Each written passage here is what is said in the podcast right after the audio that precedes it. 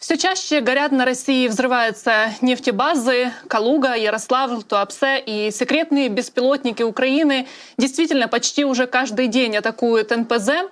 А в наших спецслужбах заявляют, что эти нефтебазы не только обеспечивают топливом вражеские войска, но они еще имеют важное значение для экономики России. Расскажите нам, пожалуйста, насколько важно это значение и э, на что это влияет? Ну, смотрите, там есть много разных историй. Во-первых, э, надо отличать нефтеперерабатывающие заводы, которые, собственно, производят нефтепродукты из сырой нефти, от нефтебаз, которые фактически являются просто складами хранения. То есть, вот те нефтебазы, которые находятся вблизи э, театра военных действий, они, конечно, важны для снабжения армии, но в принципе вот э, непосредственно замену этим емкостям можно найти.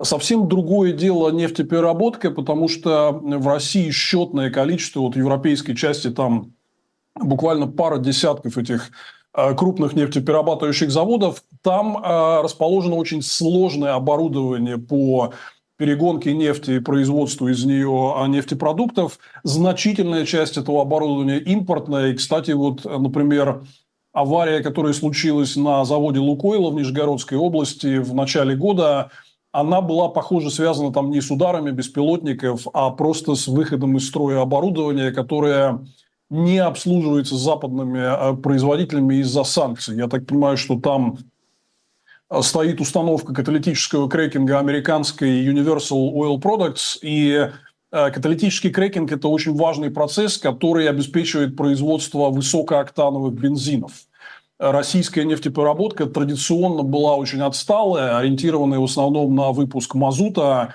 И вот эта модернизация произошла только буквально последние 20 лет э, в чистом виде на западном оборудовании. Современное оборудование для нефтепереработки Россия не производит.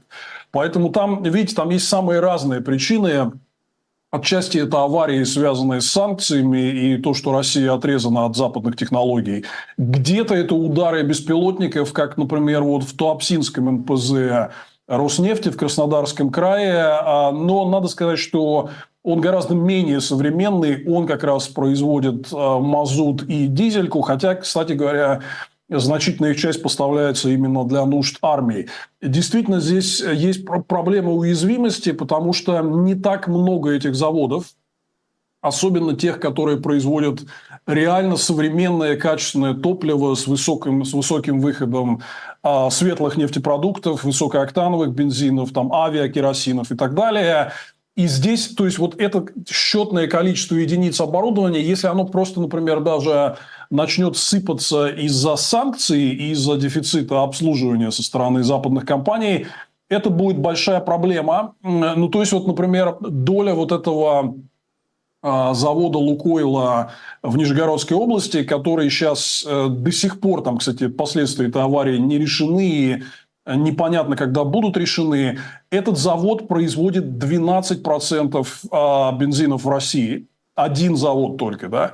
То есть, вот, скажем, уменьшение мощности наполовину это, – это удар по рынку очень серьезный. Доля в высокооктановых, там, 95-98 э, бензине еще выше.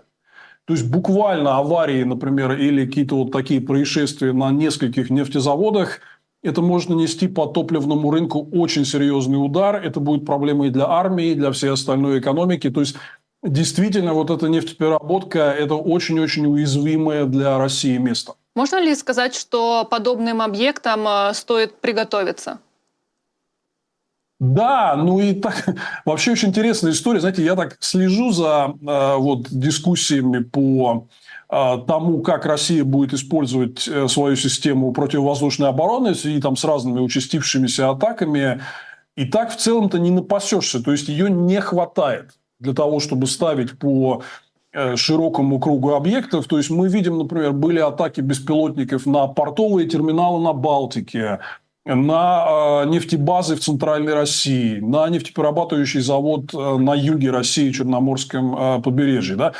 У меня ощущение, что российские власти очень нервничают на эту тему, потому что средств ПВО для того, чтобы поставить рядом со всеми критическими объектами, их в буквальном смысле слова не хватает. И вот интересно, как это все будет развиваться. Но судя по тому, что многие удары оказываются успешными, действительно есть большая проблема просто прикрыть вот э, все такие объекты ограниченными имеющимися средствами. Ну, главное, что резиденции Путина всегда защищены. А по поводу этих беспилотников и то, что война переходит на территорию России. А как вы считаете, понимают ли это россияне? Потому что мы видим, что а, беспилотники, ПВО иногда обстреливает своих же, или же там а, бомбы падают на головы россиян, а в Минобороны РФ заявляют, что это внештатный сход боеприпасов. Во-первых, смотрите, российская власть э, старается максимально эти вещи цензурировать. То есть вот мы видим, что есть независимый э, какой-то информационный сегмент в интернете, который там вот э, что-то, например, прилетело в Брянскую или Белгородскую область, это сразу везде обсуждается. Поверьте, вот в официальные СМИ они стараются максимально делать так, чтобы эта информация туда не попадала. И скажем, там губернатор Белгородской области обращается к своим жителям там, в своем телеграм-канале, но по телевизору очень часто все эти вещи не показывают. Потому что, конечно, для путинской власти вот то, что они довели ситуацию до такого, что российскую территорию бомбят там впервые за много десятилетий, ну, это не нравится прям никому. И поэтому они первое, что делают, они стараются эту информацию а, максимально скрывать. Дальше в целом я вижу вот э, такой настрой, что многих людей в России а, они пытались как-то абстрагироваться из происходящего, сделать вид, что их эта война не э, касается. Я вижу, что у нас очень сильно растут такие настроения, что невозможно будет избежать последствий по широкому кругу э, там, вопросов. И санкции влияют на экономику, растут цены там и так далее. И очень серьезная тема с а, второй волной мобилизации. Все реально ее боятся. Э, и это серьезная проблема, в том числе для экономики, потому что ключевая история – это дефицит э, квалифицированных кадров. Э, корпорации прям настроены биться за своих сотрудников и в армию их не отдавать. Ну и, конечно, здесь вносит вклад вот то, что прилетает по территории России. Если вы даже посмотрите вот и на, соци... на социологию, и на какие-то другие внешние факторы от вопросов, которые задавали Путину вот на декабрьской прямой линии до вот этих вот очередей заметных э, поставить подпись за кандидата в президенты Бориса Надеждина, видно, что вот этот запрос, что все это дело пора заканчивать, потому что последствия очень тяжелые, он в целом в России растет. Я бы сказал, что по всем показателям видно, что вопрос, когда война закончится, он прям сильно выходит э, на первый план. Ну, вот, кстати, по поводу того, что война якобы не всех касается, но уже, скорее всего, что всех. Э, сейчас читаю новость, что в России произошел масштабный сбой в работе интернета. Практически все крупные российские сервисы работают с перебоями. Ну, я думаю, что, э, не знаю, возможно, какие-то хакеры или еще какая-то спецоперация, но это уже точно будет касаться всех, и все э, эти последствия на себе почувствуют. Ну, э, там э, уже сразу был разговор, вот два года назад, когда начались такие крупномасштабные санкции, было очевидно, что а, оборудование в области телекоммуникаций пострадает прежде всего, потому что там огромная зависимость от зарубежных поставщиков и от Ericsson, и даже Huawei китайский тоже сказал, что будет сворачивать операции в России. Китайцы тоже боятся вторичных санкций. Это была довольно предсказуемая такая история. То есть, э, перебои со связью, перебои с интернетом, в принципе, прогнозировали из-за а, того, что а, возникла вся вот эта вот история с санкциями. Поэтому это неудивительно. Но видно вот по широкому кругу оборудования, как все летит и в нефтепереработке, и на машиностроительных производствах, и вот в области связи. Везде эти последствия все, все по более широкому там, периметру ощущаются. Дальше это будет только нарастать, потому что оборудование, оно же не, не не новеет, да, оно изнашивается, нужно обслуживание, нужны запчасти, и все это не поставляется. То есть в разных сферах это будет ощущать э, все более широкий круг россиян. Разведка Великобритании сообщает, что за последние шесть месяцев удвоилась статистика поджогов военкоматов в РФ. Э, мы понимаем, что такой протест, он опасен для россиян, особенно сейчас, когда еще в Госдуму внесли законопроект, который позволит конфисковать имущество граждан. А вот как вы думаете, к чему может привести ужесточение репрессий в России и что еще могут отобрать у россиян? Вы знаете, вот у властей сейчас такая дилемма основная, что они э, традиционно использовали репрессии точечные, чтобы скорее россиян напугать. То есть до сих пор там у нас вот несколько сотен э, политических заключенных, несколько тысяч э, преследуемых, но тем не менее они стараются вот репрессиями не затрагивать прям массовый сегмент населения, то есть типа десятки тысяч и, и там, э, не дай бог, больше отправлять в тюрьму, пока такого не было. Ну вот они на самом деле реально стоят на пороге всего этого дела, потому что мы видим, что и есть и региональные протестные выступления. Вот в Башкирии, например, это самый яркий последний пример. Это не единственный, поверьте, вы увидите еще. Там очень много... Там одно из основных последствий полномасштабной войны то, что в этой обстановке цензуры и вседозволенности власти и олигархи на местном уровне начинают творить просто беспредел по самому широкому кругу вопросов. Например, вот в Башкирии э, темой протестов стала золотодобыча. То есть раньше они как-то спрашивали у людей мнение, сейчас они mm-hmm. просто, олигархи просто игнорируют все и продвигают какие-то свои э, хищнические проекты. Такого будет больше. И вот власти реально стоят перед перспективой того, чтобы точечные репрессии переходили в подлинно массовые не уверен, что у них есть просто для этого достаточно а, персонала. Там, скажем, Россию очень часто сравнивают с Северной Кореей, но вот именно репрессивный аппарат госбезопасности в России в, в отношении там, на тысячу человек населения в 10 раз меньше, чем в Северной Корее. То есть у нас там типа один КГБшник на тысячу человек, а в Северной Корее на сто. Да? Вот. Поэтому я вот не вижу, чтобы эта система была к массовым репрессиям готова.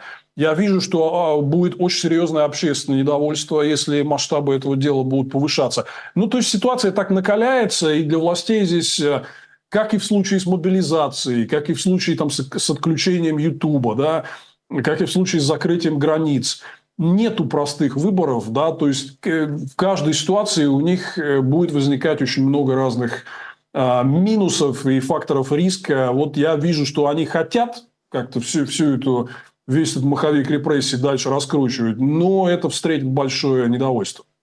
А вот по поводу очередей за Надеждина, подписи, когда собирали, может ли быть так, что власти, э, что Кремль таким образом прощупывает антивоенные настроения у россиян, ну и будет э, потом, наверное, к этим же россиянам, которые оставили свои данные, потом приходить и тоже, не знаю, отбирать имущество?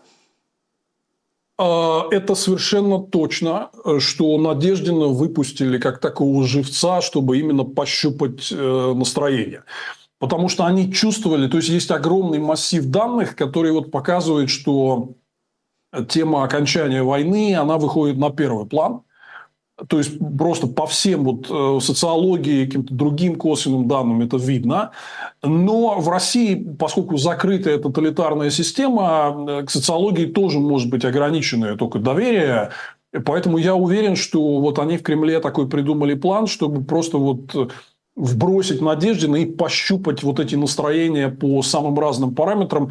Я думаю, они уже получили очень четкий ответ, что людей очень много, которые э, хотят антивоенного кандидата поддержать, ну, или так условно антивоенного, какой есть. Да?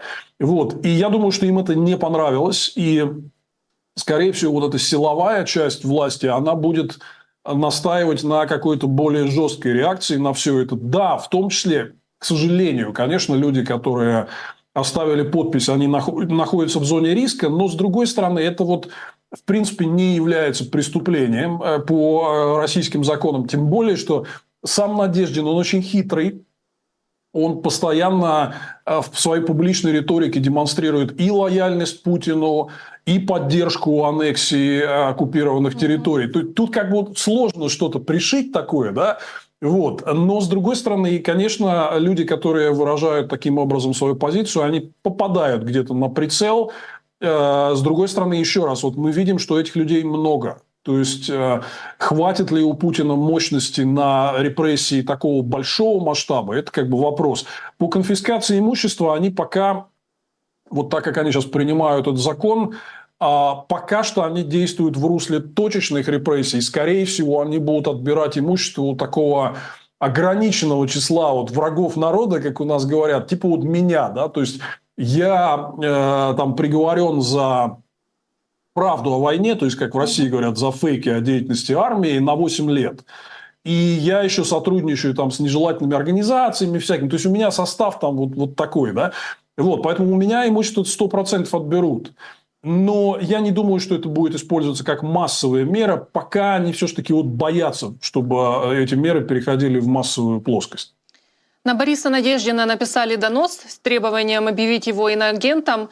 Это получается, что Кремль сначала одобрял участие Надеждина в выборах, а теперь они увидели, что ситуация вышла из-под контроля, или как это объяснить?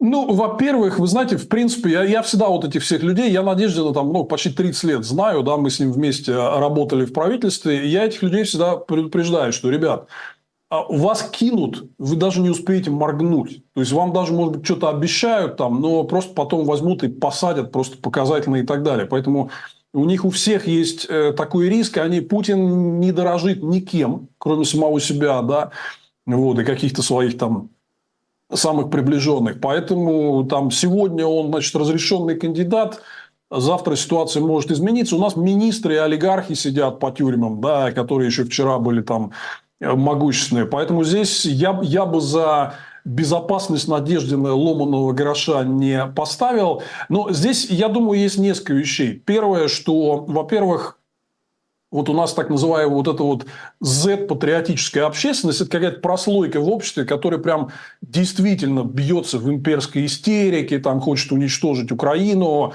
Они на всех кидаются. То есть абсолютно. У них вот сейчас, э, например, задержали в Таиланде наших музыкантов из группы Би-2, а, и э, там Россия добивается их экстрадиции. Там вот, значит, истерика на тему Би-2, да, сегодня про Надеждина, там завтра еще про что-то. У них вот перманентное вот это истерическое состояние, это, это их э, неотъемлемое такое свойство. Да. С другой стороны, я думаю, здесь вот что, что выдвижение Надеждина было очевидной инициативой такой гражданской части путинской администрации. Вот Сергей Кириенко, который руководит э, политическим блоком, Надежда его старый друг. Он у него помощником в правительстве работал. А есть, кроме этого, еще сверху вот эта вот ГБшная такая военная часть, э, которая руководит Советом Безопасности и фактически лидером э, всей этой когорты является Николай Патрушев. Я думаю, что они изначально относились к идее выдвижения Надеждина скептически и вот после того, как они увидели, что Надеждин сможет стать центром консолидации какого-то антивоенного момента в обществе, они, конечно, начали шипеть на все это дело. И э, я думаю, что вот как раз вот эта ГБшная часть, она будет э, настаивать на том, чтобы все это прикрыли. Так что мы здесь видим некое противоборство между вот гражданской частью администрации и силовой э, КГБшной и военной. Вот люди показывают свою антивоенную позицию, а вот э, директор службы внешней разведки Нарышкин говорит, что Кремль не заинтересован ни в каком урегулировании войны против Украины, кроме полного ее разрушения и искоренения. Ну и буквально через день уже Патрушев вышел и тоже призвал россиян готовиться к долгой прокси-войне с Западом. Говорит, что даже с окончанием горя... горячей фазы войны в Украине война с Западом продолжится. Вот, э, вот что это? Это россиян все-таки продолжают готовить э, к такой длительной войне? Ну, во-первых, э, мне кажется, что вот эта высшая часть, то есть там Нарышкин, Патрушев, это как раз э, представители вот этого военного кабинета, то есть совещания постоянных членов Совета Безопасности, где они каждую пятницу собираются и себя там накручивают, значит, как они ненавидят Украину, ненавидят Запад там, и так далее. Да? Я считаю, что, в принципе, они пока что находятся в продолжении вот такой эйфории от прошлого года, что у них как бы и экономика вроде не развалилась, и контрнаступление Украины они в целом отбили, и еще Трамп скоро придет. То есть а, а, они на таком эмоциональном подъеме, и вот это тоже связано со всем, что вот это вот они из себя а, изрыгают. Мне кажется, 2024 год э, по многим параметрам будет таким годом значительных трудностей и возвращения их в реальность. Посмотрим, что они дальше скажут. Но вообще вот я хочу сказать, что мне вот, знаете, я вот с западными коллегами очень часто это сейчас обсуждаю, и они говорят, а что, если Путин предложит перемирие? Я говорю, вы знаете, я вот ни по каким физическим признакам на Земле этого не вижу. То есть военный бюджет э, повышенный они приняли не на один этот год, а на три года, включая 25-26. Да? По всем их действиям в сфере госуправления, экономики, там, военной промышленности видно, что и как они бегают, просят, клянчат оружие там у э, Северной Кореи, Мьянмы, Ирана, видно, что они настроены на какую-то эскалацию, на продолжение агрессивных, активных э, действий. Да? То есть, вот нет никаких, ни одного реального признака, что они были бы готовы как-то остановиться к какому-то э, перемирию. Это, мне кажется, все такое wishful thinking, такие мечты многих э, людей на Западе. Но все это входит в клэш с настроениями россиян, Потому что вот еще раз э, стало очень сильно видно в последние месяцы, что, ну, например, вот когда Путин вел прямую линию в декабре, ему прям Зарубин, это вот его самый главный придворный корреспондент, который был ведущим, а, он сказал, я получил шквал вопросов о войне, которую они называют СВО, и главный вопрос из них, когда будет мир. Угу. Там социологи проводили опросы, спрашивали, что бы вы спросили Путина, если бы была возможность на прямой линии там с большим отрывом лидирует вопрос, когда будет мир и когда закончится война. Вот э, социологи из Russian Field перед Новым годом спросили, что бы вы пожелали соотечественникам на 24 год. Там с большим отрывом на первом месте вопрос окончания войны, даже пожелание здоровья, которое традиционно всегда выигрывало, вот в этот раз оно сильно отстает, отстает, то есть окончание войны даже важнее здоровья. И таким образом вот этот ястребиный настрой, у всего этого Патрушева-Нарышкина, он находится в конфликте с настроениями основной массы людей. Вот я думаю, мы развитие этого конфликта в течение 2024 года увидим. То есть, э, если раньше все были настроены так перетерпеть и как-то переждать, то уже вот эти вот грозди недовольства, они так или иначе вылезают наружу. А может ли быть это усилие конфликта, вот, например, с женами мобилизованных? Да? Э, вот я сегодня читала новость, что власти усиливают давление на них. Уже к шести активисткам пришли силовики, пропаганда начала приписывать им связи с оппозицией. Ну и кроме того, мы видим, как уже меняется настроение этих женщин. Если ранее они заявляли, верните нам наших мужей супчика дома поесть, то сейчас они говорят, кому нужна эта война? Война это нужна только Путину, пускай своей этой кровью. Вот как вы думаете, а, именно поэтому силовики начинают сейчас действовать, потому что понимают, что это может разрастаться? Да, и эти настроения все сильнее. Очень много вот и обращений жен мобилизованных, и самих мобилизованных, которые имеют возможность там что-то записывать и возвращать. Там, и даже вот ну, мы с коллегами, мы знаем много людей в России, у которых есть какие-то родственники или знакомые там на фронте, в целом я могу так сказать вам, что это доминирующее настроение сейчас, что мы не понимаем, что мы там делаем. И зачем вообще и кому, э, кому это все нужно. Вот был такой известный ролик э, перед Новым годом, когда одна там жена мобилизованного из Питера приехала в Бердянск да. к нему, да, и она не успела его увидеть, э, потому что его убили. И вот она записала это видео и говорит, я здесь в Бердянске пообщалась с местным населением, и здесь никому это все не нужно. Да?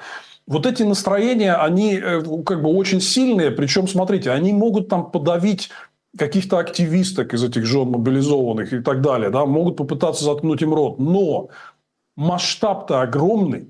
То есть сотни тысяч человек там находится, и это будет, конечно, прорываться. Да?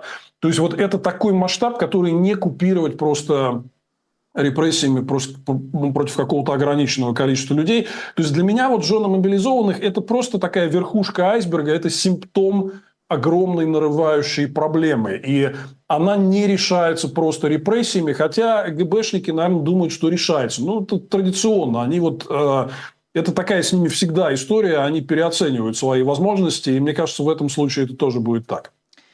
Один из э, политтехнологов, который э, помогает Путину проводить эти так называемые выборы, он заявил в верстке, что у них есть опасения по поводу возвращения с фронта мобилизованных с опытом боевых действий. Цитирую. Полмиллиона верню, вернутся же, их не напугаешь полицейской палкой, поэтому власть и демонстрирует сейчас жесткость, например, при разгоне протестов в Башкортостане. А вы увидели э, жесткость э, в, раз, в тех разгонах глубинного народа? И, ну, и, и чем они собираются тогда сдерживать эти полмиллиона? Увидел. Э, вообще, в принципе, раньше власти более жестко относились к протестам в столицах, где вот, как они считают, живут такой гнилой прозападный, значит, класс, да, а вот типа в регионах они традиционно всегда считали людей своей опорой. Но они прям наоборот, то есть видно по Башкирии было видно, что они прям стараются напугать специально. Там вот э, один человек погиб, другому сломали позвоночник. Так, честно говоря, жестокость такая даже по российским стандартам довольно такая выходящая за привычные рамки. Видно, что они скорее делают ставку на страх привычный То есть, они пытаются запугать людей. Там, понимаете, они много джиннов выпускали из бутылки. Далеко не, не только что люди вернутся с опытом э, боевых действий, а в целом, то есть они э, занимались такой агрессивной нормализацией культуры насилия. А, и это дело, оно выйдет им обязательно боком каким-то образом в будущем, да, потому что вот раньше в первой своей инкарнации, да, Путин как раз пытался себя продавать как такой лидер порядка. Вот у нас был хаос, там бандитизм, а я пришел, значит, навел порядок. Да? Сейчас, и это видят как бы все люди, в том числе в провинции, куда приезжают вот эти все демобилизованные заключенные, и возвращаются там люди с фронта, да, сейчас вот это ощущение небезопасности, оно становится ключевым.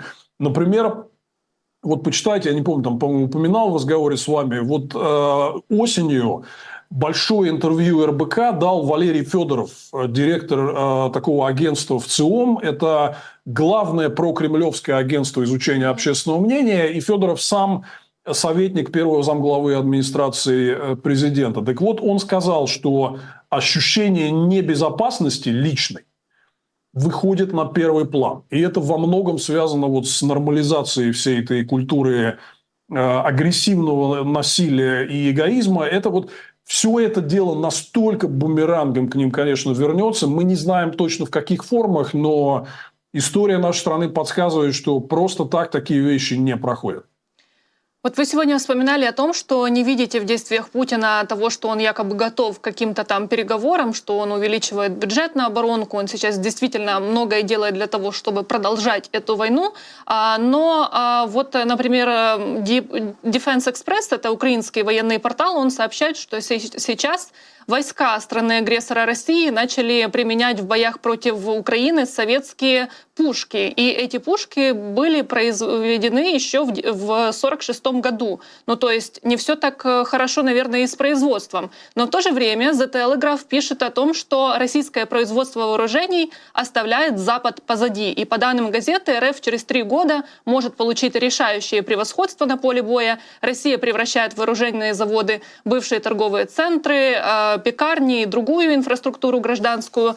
Вот есть ли у РФ действительно сейчас возможности наращивать свое производство или же на самом деле все плохо? Все не очень хорошо для Путина. Здесь э, на Западе просто много людей, которые так специально любят себя пугать там, и щекотать нервы. В каком-то смысле это даже может быть и полезно, потому что я вот во многих этих дискуссиях участвую, и расшевелить западных политиков и бизнес для того, чтобы они увеличивали в ответ на действия Путина производство вооружений, боеприпасов, проводили новые инвестиции, это надо. Может быть, и надо и попугать их для этого, потому что очень большая инерция вот этого мирного времени предыдущего. А, и бизнес такой еще а, требует гарантии, что вот мы построим новые производственные линии, а война там послезавтра кончится, что мы будем с ними делать. То есть, хотят себя эти риски снять. Да? Поэтому, может, попугать и надо. Но смотрите, вот очень интересно, вот 31 января вечером будет новая статистика от Росстата по промышленному производству. Посмотрим, подтвердится ли моя гипотеза. Дело в том, что вот последний месяц, за который был отчет в ноябре, очень сильно замедлилось военное производство. То есть, оно там в середине прошлого года а, росло на 30-40% в годовом выражении. В ноябре только 8%. А у меня ощущение, что военное производство это, это готовые металлические изделия, то есть оружие и боеприпасы там идут, да. У меня ощущение, а я знаю российский машиностроительный сектор и бывал на многих этих оборонных заводах, у меня ощущение, что они вышли на плато, и достигли некоего предела своих возможностей. Ровно поэтому они достают старые пушки, Потому что, понимаете, произвести артиллерийский ствол – это целое дело. Это нужно специальное оборудование, которое в России не производят. И не могут, и не будут производить. И вот э, была на днях публикация издания «Инсайдер». Они провели большое расследование. Кстати, неприятная новость, есть чем поработать западным правительством. Ключевым поставщиком прецизионного высокоточного оборудования для военного производства является Тайвань, к сожалению через самые разные а, подпольные схемы и, и там третьи, четвертые, пятые руки. Но это вот факт. И это, это можно остановить. То есть, все-таки в, в этой новости есть не только плохая часть, но и хорошая, что Россия сама без этого прецизионного тяжелого оборудования не может увеличивать военное производство. Она достигла какого-то пика своего. Да? Вот. Поэтому эти данные есть. А, то, что вот в предыдущие два года был такой прирост военного производства, это не должно смущать, потому что, на мой взгляд, более важные две вещи. То, что оно все-таки достигло пика и потолка какого-то. И второе, что очень многое там продолжает зависеть от тайных поставок западных технологий, компонентов, оборудования. И это можно перекрыть. И если это сделать, то Э, путинский военный комплекс, э, он, будет, он столкнется с очень серьезными проблемами. Вот. А то, что опережает Запад, да, пока опережает, потому что Путин готовился наращивать все это быстро. Но в то же время... Но когда я прям Идут да, поставки да, с говорите. Ирана, с э, Северной Кореи, и по сути можно, ну, может ли быть предел и там, что они вот скажут, да. все, мы закончили, может. больше не будем поставлять. Может, потому что они тоже, понимаете, э, у них очень сложная ситуация как бы региональная в сфере безопасности, они не могут себя оголять совсем. Поэтому по факту Иран и Северная Корея и Мьянма, они поставляют э, России сегодня только, ну дать так условно скажем, избыточные складские запасы. Часто, кстати говоря, не очень хорошего качества, потому что Например, вот у северокорейских снарядов, э, которые со складов вот э, там долго лежали и их достали, да, не очень хорошая репутация на фронте. Я думаю, вы об этом тоже слышали. Да, Поэтому разрывается в этих это, пушках. Да, это, смотрите, это, это замещающие поставки. Это фактически только избыточные запасы на складах. Я совершенно вот не думаю и даже уверен, что ни Иран, ни Северная Корея, ни Мьянма оголять свои собственные военные возможности не будут, потому что у них большие риски военного противостояния в своем регионе. И, конечно, эти вооружения и боеприпасы нужны им самим, они э, могут только поставлять в Россию излишки. Поэтому ключевой фактор здесь – это вот э, прежде всего то, чтобы Запад и дружественные страны перекрыли все возможности для тайных поставок оборудования, технологий и компонентов для российской военки, я думаю, что это очень серьезный удар нанесет и сильно Путина в этом вопросе ограничит. А как вы думаете, зачем Путин впервые более чем за 20 лет собрался в КНДР? Видимо, эти переговоры... Здесь есть очень простой ответ. Эти переговоры настолько тяжело идут, что нужно прям вот его личное участие для того, чтобы окончательно там расставить какие-то точки над «и». Моя версия, что... Ну, то есть, вот такой принцип в российском управлении, он простой что царь не лезет ни во что, пока прям вот совсем без его участия личного вопрос не решается. Да? То есть, раз лезет, значит, там какой-то затык. У меня ощущение, ну, тоже довольно простая логика, что э, Северная Корея понимает, что такого момента больше не будет. И что если они что-то выцегонить хотят из России, то это надо вот требовать по максимуму прямо сейчас. Да? Вот. И они, видимо, то есть там э, разговор шел про спутник, какие-то технологии, еще что-то, что вот у них нету, а у России есть. То есть я думаю, что они просто выкатили ему такой набор требований, что российские все чиновники говорят, типа, нет, мы не можем и не хотим им это давать. В том числе, например, они боятся, что какие-то технологии попадут к Китаю. У нас старая, давняя, тяжелая история с Китаем. Китай всегда а, пытался покупать э, в ограниченном количестве новейшие образцы какие-то наших вооружений и военных технологий, чтобы их изучить, скопировать и, в общем, там всю нашу нутро, значит, вскрыть. Да? Э, то есть они боятся, например, что это попадет каким-то третьим лицам там и прочее. И, видимо, вот э, настолько там нету э, как бы договоренности, что нужно прям участие mm-hmm. первых лиц. Я думаю, что вот то, что он лично туда попрется, это, видимо, с этим связано. Кстати, про роль Китая. Китай в январе совершил четыре поставки военной техники в Беларусь, сообщает белорусский Гаюн со ссылкой на источники. Говорят, что борт припарковался а, не там, где грузовые самолеты, а там, где правительственные самолеты. А, ну и неизвестно, что на самом деле он привез, но вот припускают, что, возможно, это китайские бронеавтомобили или китайские комплектующие для производства ракет. А зачем эта техника Беларуси? Или же это все-таки она для России?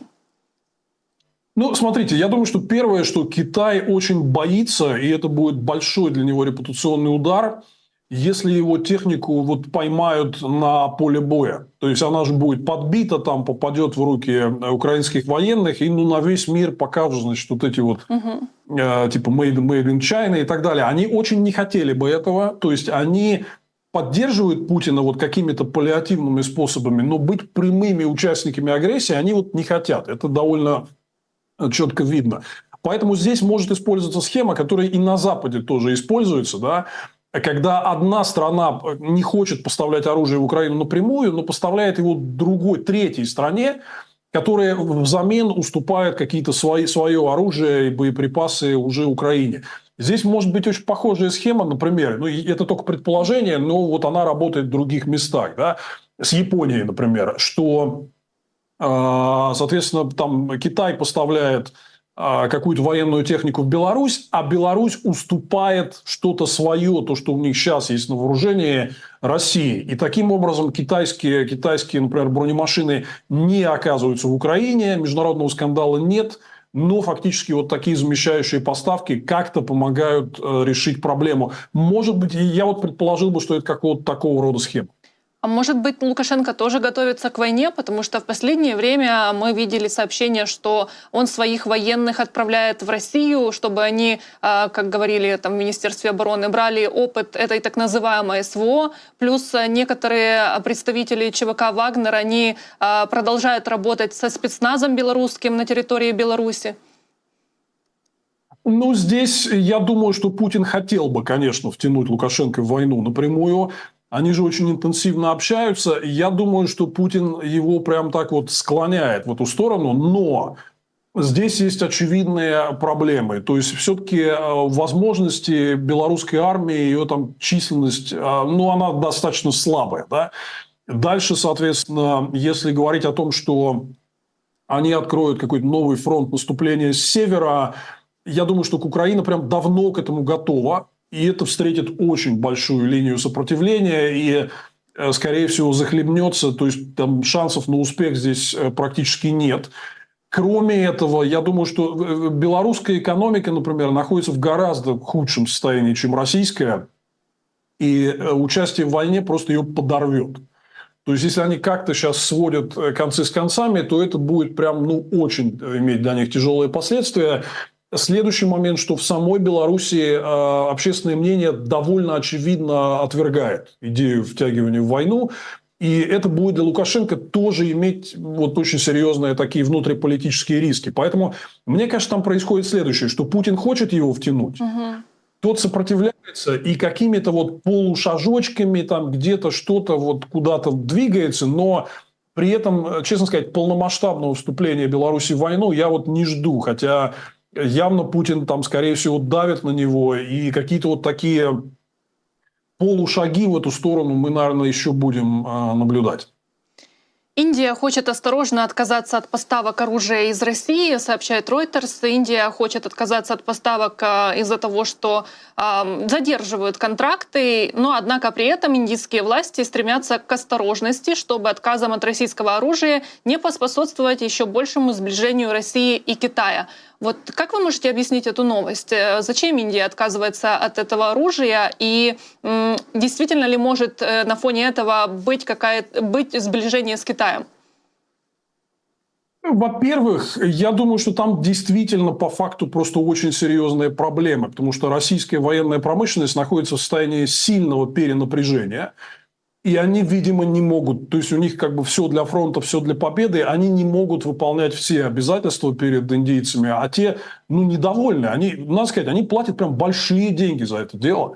То есть Индия крупнейший покупатель э, российского оружия, и там Россия получает просто очень как бы щедрые там э, платежи в валюте да, за это все дело. И тут еще задержки, э, там, проблемы с качеством и так далее. Но они просто недовольны. Это первое. Я думаю, что второе, что они просто смотрят на эту ситуацию в перспективе. Они видят, что война затягивается, и видят, что русским это оружие надо самим. Угу. То есть они, они, видимо, поняли, что их отправили вот как бы на остаточный принцип. То есть у нас первое все для фронта, да, а то, что, значит, э, типа там вот сможем, поставим э, индийцам. И их, их это не устраивает. Они хотят быть на первом месте, это, это первое. Да?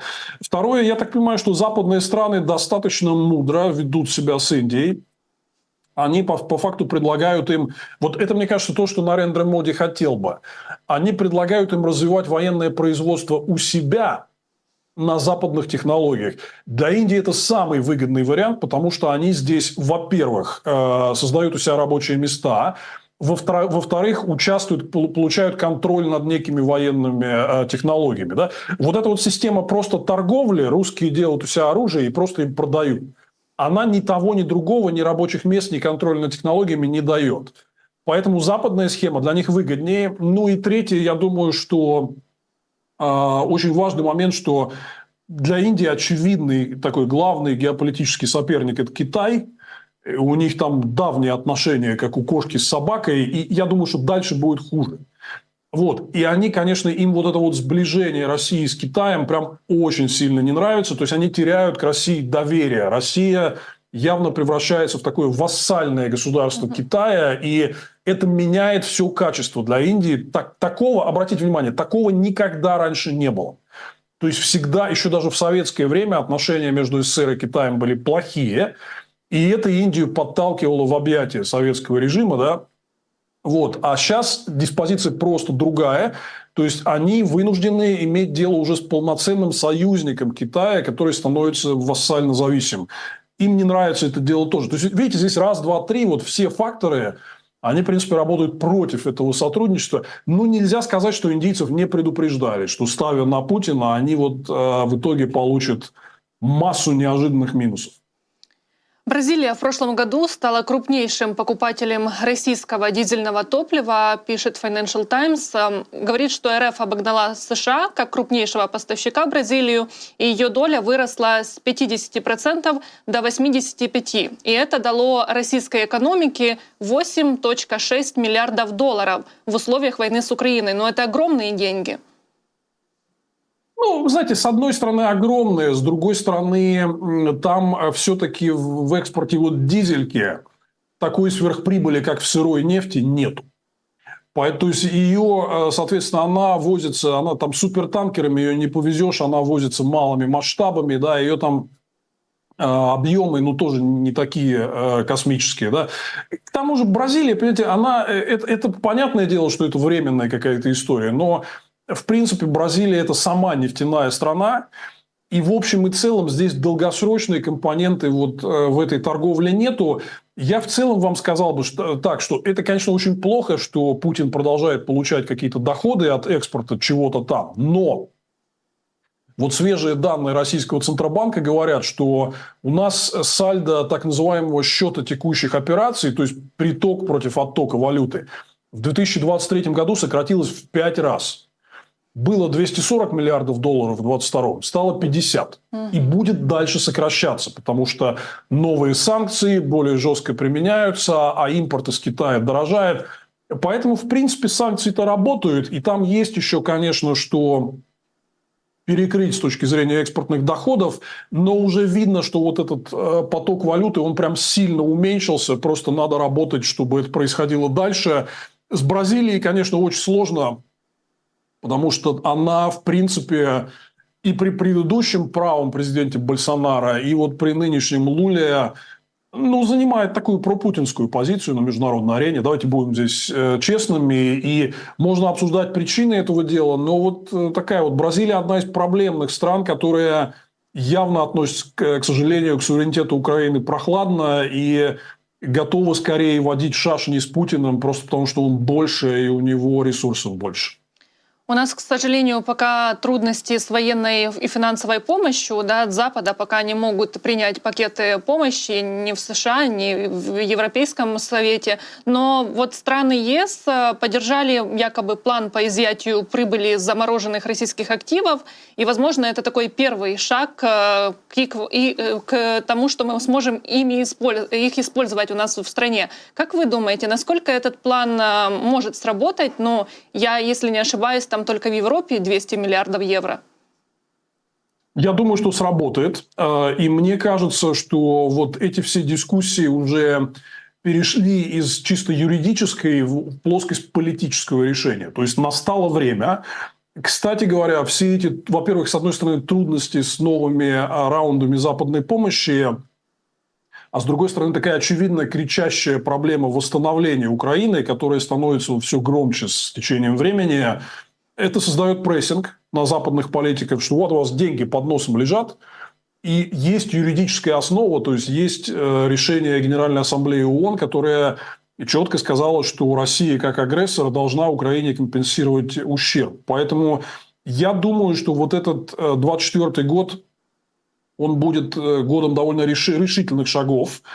Скорее всего, Соединенные Штаты примут меры прямо по конфискации активов Европа, возможно, чуть более паллиативно будет действовать и изымать сначала там сверхприбыль, да, но в целом вы видите, что вот ситуация в этом плане задвигалась, и это справедливо, потому что путинская агрессия нанесла Украине невероятный ущерб, и, конечно, Путин должен за это дело платить. И вот прям такой конкретный э, способ, как это можно сделать э, достаточно легко, это вот конфискация этих активов. Я думаю, что в этом году эта ситуация прям сильно сдвинется с мертвой точки, и э, часть, значительная часть этих денег э, Украине пойдет. А Европа боится ответной реакции, что Россия сможет э, конфисковать европейские активы? Ну, там есть два момента. Первое, да, это вот понимаете, есть такая проблема юристов корпоративных, да, то есть юристы всегда везде говорят, что ничего нельзя, да, это противоречит этому, противоречит тому, они пытаются блокировать любые какие-то резкие шаги. И они, конечно, вы видели, наверное, проигранные суды по индивидуальным санкциям против отдельных россиян. Я вижу, что в Европе есть вот этот страх. Типа, мы примем решение, а нас потом где-то в какой-то юрисдикции там засудят и будут нашу собственность в ответ э, конфисковывать. Это первая проблема, но, на мой взгляд, она преувеличенная, потому что здесь есть очень четкая юридическая связка ООН признала, что Россия должна выплатить ущерб. Надо просто найти э, правильное обоснование механизма, как э, это сделать. Вторая история, что там есть э, такие вот разговоры, например, Кристин Лагард, председатель Европейского Центробанка, она говорит, что это может нести риски для всей финансовой системы зоны евро, что инвесторы отвернутся от еврозоны, потому что, видите, у вас тут собственность забирают там, э, и так далее. Да? Но я на это говорю, есть там большое количество людей на Западе, которые такие же примерно аргументы говорят, что первое, здесь первичный вопрос не российской собственности, а первичный вопрос разрушенной и уничтоженной украинской собственности. Вот с этого все началось. Да? И вот эти действия являются просто ответом в легитимном русле на основе решения Генассамблеи ООН. И вторая история. Смотрите, вот э, нету просто никакой другой э, финансовой системы и ликвидных валют, кроме Запада. 90% мировых резервных валют – это доллар, евро, канадский, австралийский доллар, иена и швейцарский франк. И если вот эти вот страны, большая семерка, Швейцария, э, Австралия, если они скоординированно примут решение об изъятии российских активов и передаче их Украине, то вот эти все разговоры становятся гипотетическими. Инвесторам просто некуда больше пойти.